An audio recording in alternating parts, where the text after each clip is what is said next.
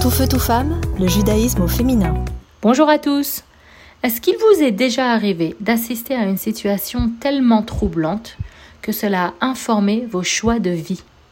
C'est ce qui est arrivé avec notre héroïne du jour, Sarah Aronson, une femme qui a joué un rôle important dans l'histoire moderne d'Israël. Qui était Sarah? Elle est née le 5 janvier 1890 à Zichron en Palestine ottomane et dès son plus jeune âge, elle exprimait un profond désir pour la création d'un État juif indépendant dans la terre d'Israël. Un jour, alors qu'elle rentrait d'un voyage à Istanbul, elle fut témoin du génocide arménien sous l'Empire ottoman. Les images atroces de trains transportant des hommes, femmes, enfants et personnes âgées, puis des piles de corps humains jetés en bord de route la hanteront tout au long de sa vie. À tel point qu'elle prit une décision importante en 1915.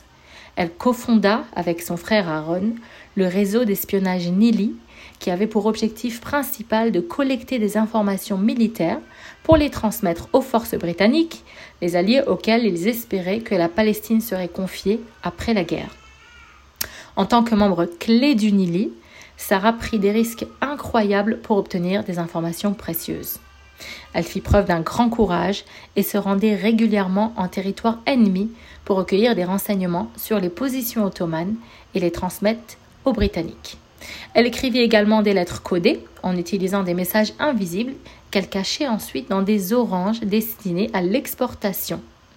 Malheureusement, en octobre 1917, le réseau Nili fut trahi par un agent infiltré et Sarah fut arrêtée par les Ottomans. Malgré les tortures et les interrogatoires cruels auxquels elle fut soumise, elle refusa de divulguer des informations sur ses complices et sur les activités du réseau. Son courage face à la torture et son dévouement à la cautionniste furent inébranlables. Le 9 octobre 1917, Sarah prit la décision tragique de se suicider en se tirant une balle dans la poitrine. Elle avait seulement 27 ans. Sa mort héroïque fut un choc pour le mouvement sioniste et pour les forces britanniques en Palestine qui la considéraient comme une héroïne de la liberté.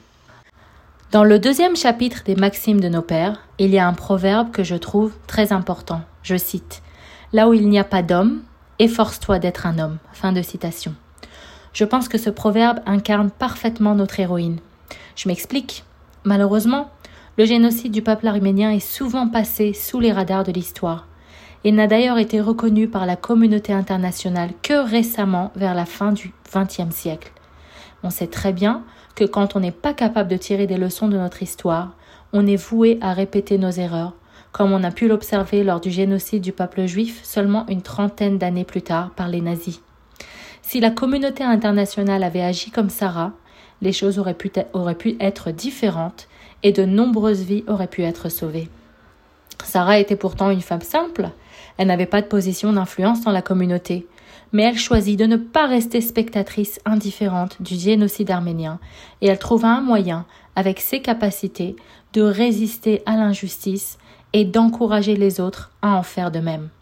Alors, à notre tour, dans nos propres circonstances, de s'efforcer d'agir comme un homme là où il n'y a pas d'homme. Bonne journée à tous. Tout feu, tout femme, le judaïsme au féminin.